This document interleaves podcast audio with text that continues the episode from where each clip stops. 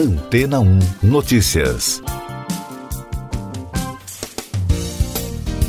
Bom dia! A empresa Gresham Yacht Design, especializada em desenvolver projetos para iates, criou uma cabine que pode ser implementada nos cascos dessas embarcações e também em navios. O objetivo do novo equipamento, batizado de Hydrosphere, é proporcionar uma experiência inovadora aos viajantes. A proposta criada oferece uma experiência de visualização submersa para até sete pessoas e, segundo os engenheiros, a novidade proporcionará uma experiência próxima à de um mergulho. A cabine não alcança grandes profundidades do oceano, no entanto, está sendo considerada pelos profissionais do setor como um recurso atraente para quem é fã do mundo submarino. O equipamento poderá inclusive ser retraído de volta para o casco, onde será protegido por uma escotilha externa. O projeto é tão recente que ainda não foi estipulado um valor pela equipe da empresa, mas a estimativa é de que a adaptação deve custar caro. A Hydrosphere poderá ser instalada em qualquer embarcação medindo 90 metros ou mais. Outra novidade para os viajantes foi anunciada por uma companhia de cruzeiros no Reino Unido, a P&O Cruises, quer aproveitar a vacinação de mais de 20 milhões de pessoas no Reino Unido e tentar recuperar o prejuízo causado no território com o primeiro cruzeiro dos vacinados. A viagem deve partir no final de junho do porto de Southampton e a ideia é proporcionar aos tripulantes uma viagem apenas de contemplação das ilhas, sem as tradicionais saídas do navio para conhecer as cidades que seriam ponto de parada. E daqui a pouco você vai ouvir no podcast Antena ou Notícias. A infecção por Covid pode ser mais agressiva, diz Fiocruz. Gilmar veta cultos em São Paulo e Fux leva discussão para plenário.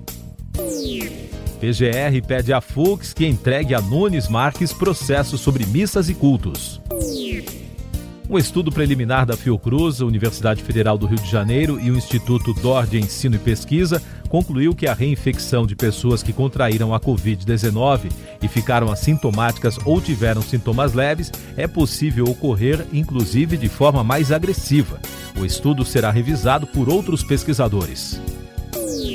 A polêmica sobre reuniões religiosas presenciais o ministro Gilmar Mendes, do Supremo Tribunal Federal, rejeitou uma liminar do PSD que questiona o decreto do governo de São Paulo que proíbe celebrações religiosas no estado em meio à pandemia. O ministro enviou o caso ao plenário da corte. A decisão é contrária ao entendimento de sábado do ministro Nunes Marques, que liberou os eventos. O Procurador-Geral da República, Augusto Aras, fez um apelo ao presidente do STF, ministro Luiz Fux, para que o processo sobre a liberação de missas e cultos saia da responsabilidade de Gilmar Mendes e passe para Nunes Marques, que já decidiu no fim de semana sobre o mesmo tema. O caso será analisado pelo plenário do Supremo na quarta-feira.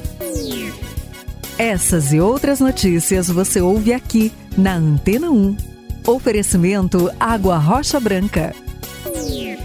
Eu sou João Carlos Santana e você está ouvindo o podcast Antena 1 Notícias. Destaques internacionais em meio ao aumento de tensões e da disputa geopolítica entre Estados Unidos e China, os países enviaram porta-aviões para fazer exercícios militares em regiões consideradas chinesas por Pequim. A provocação dos dois lados é resultado da confirmação de que Joe Biden vai seguir no confronto iniciado por Donald Trump. Na semana passada, os Estados Unidos se envolveram em outra situação com o governo russo. Em uma coletiva de imprensa, o porta-voz de Estado, Ned Price, alertou a Rússia para se abster de intimidar a Ucrânia, depois que o país alegou que Moscou está enviando tropas para a fronteira ucraniana. E por falar em Rússia, o opositor Alexei Navalny foi transferido da prisão na segunda-feira para um centro médico do sistema prisional após apresentar dificuldades respiratórias e febre em meio a um surto de tuberculose no local. O político foi submetido também a um teste para detectar a Covid-19. A pandemia no mundo. A Índia ultrapassou o Brasil e se tornou o epicentro da pandemia. Na segunda-feira, o país relatou mais de 100 mil casos em um dia, um aumento recorde de infecções. Os hospitais de Maharashtra, a região mais afetada pelo vírus, está ficando sobrecarregada de pacientes. Na Inglaterra, o primeiro-ministro britânico Boris Johnson anunciou a reabertura de todas as lojas, academias de ginástica, cabeleireiros e pubs ao ar livre a partir da próxima segunda-feira, dia 12.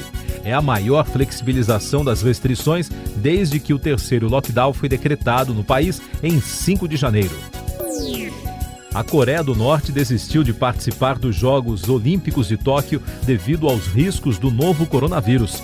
O ministro dos Esportes do país disse nesta terça-feira que o Comitê Olímpico Norte-Coreano decidiu em reunião não participar dos Jogos para proteger os atletas da crise de saúde mundial.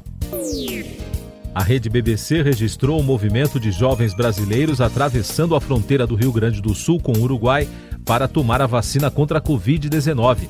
Isso porque brasileiros maiores de 18 anos e que possuem cidadania uruguaia podem ser imunizados no país vizinho. Informações da área econômica no podcast Antena 1 Notícias. O novo presidente executivo do Banco do Brasil, Fausto Ribeiro, disse na segunda-feira, em nota enviada aos funcionários da instituição, que vai priorizar a melhora da eficiência do banco e desinvestimento em ativos não essenciais. Ribeiro disse ainda que vai seguir as orientações do governo. Na Petrobras, o general da reserva Joaquim Silva e Luna está trabalhando há cerca de duas semanas no processo de transição junto à atual gestão da estatal. O indicado pelo presidente Jair Bolsonaro analisa nomes para os novos cargos de diretores da companhia. O Fundo Monetário Internacional prorrogou o alívio da dívida para 28 dos países mais pobres do mundo. O processo foi iniciado no ano passado para que as nações enfrentassem o impacto da pandemia. A direção do fundo estendeu o mecanismo até 15 de outubro. A Bolsa de Valores de Nova York fechou a segunda-feira em forte alta com os índices Dow Jones e SP 500 batendo recordes após a divulgação dos números sobre desemprego nos Estados Unidos. A animação por lá impulsionou a bolsa daqui devido à alta nas ações da Vale ligadas a Wall Street. O Ibovespa subiu quase 2% e o dólar caiu 0,56% a R$ 5,679. Os números da pandemia no Brasil. O país registrou 1.623 mortes por Covid-19 na segunda-feira e totalizou mais de 333 mil vítimas. A média de mortes ficou em 2.698 nos últimos sete dias. Em casos confirmados, foram 39.629 diagnósticos. Com esse número, o país contabiliza agora mais de 13 milhões de brasileiros que já tiveram ou têm o novo coronavírus.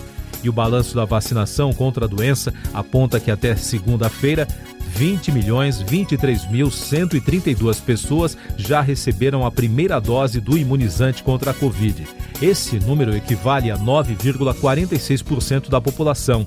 A segunda dose já foi aplicada em 5 milhões 595 mil 929 pessoas, ou 2,4% da população do país em todos os estados e no Distrito Federal.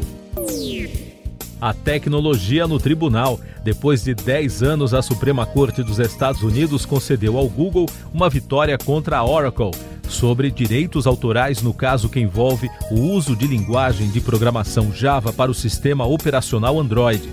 A decisão isenta a Big Tech de pagar bilhões da concorrente. Música: o cantor The Weeknd fará uma doação de um milhão de dólares em apoio à Etiópia, que sofre com a violência desde novembro de 2020. O músico canadense disse que o dinheiro será revertido em 2 milhões de refeições através do Programa Mundial de Alimentos das Nações Unidas. Você confere agora os últimos destaques do podcast Antena 1 Notícias desta terça-feira, 6 de abril. O representante da Liga Nacional para a Democracia das Nações Unidas, Dr. Saza, fez um apelo à comunidade internacional para interromper o massacre em Mianmar. Desde o golpe militar de 1 de fevereiro, mais de 550 pessoas foram mortas baleadas no país, segundo a Associação de Assistência a Presos Políticos. O porta-voz do governo do Irã, Ali Rabi, considerou promissoras as declarações de autoridades americanas que sugerem a suspensão das sanções pelo programa nuclear de Teherã. A manifestação do governo iraniano nesta terça-feira ocorre em meio ao início das negociações em Viena sobre o acordo de 2015. O último destaque de hoje vai render ao longo do dia destaque da imprensa italiana. Uma fonte da Agência Europeia de Medicamentos confirmou um vínculo entre a vacina da AstraZeneca e casos de trombose registrados em pessoas que receberam o fármaco. A agência europeia deve se pronunciar oficialmente ainda hoje sobre. Siga nossos podcasts em antena1.com.br. Este foi o resumo das notícias que foram ao ar hoje na Antena 1.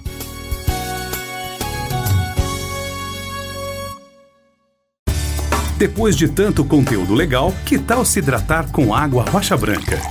O consumo regular de água durante o dia traz benefícios para a saúde, como, por exemplo, manter a pele bonita e hidratada. Rocha Branca, da fonte direto para sua casa.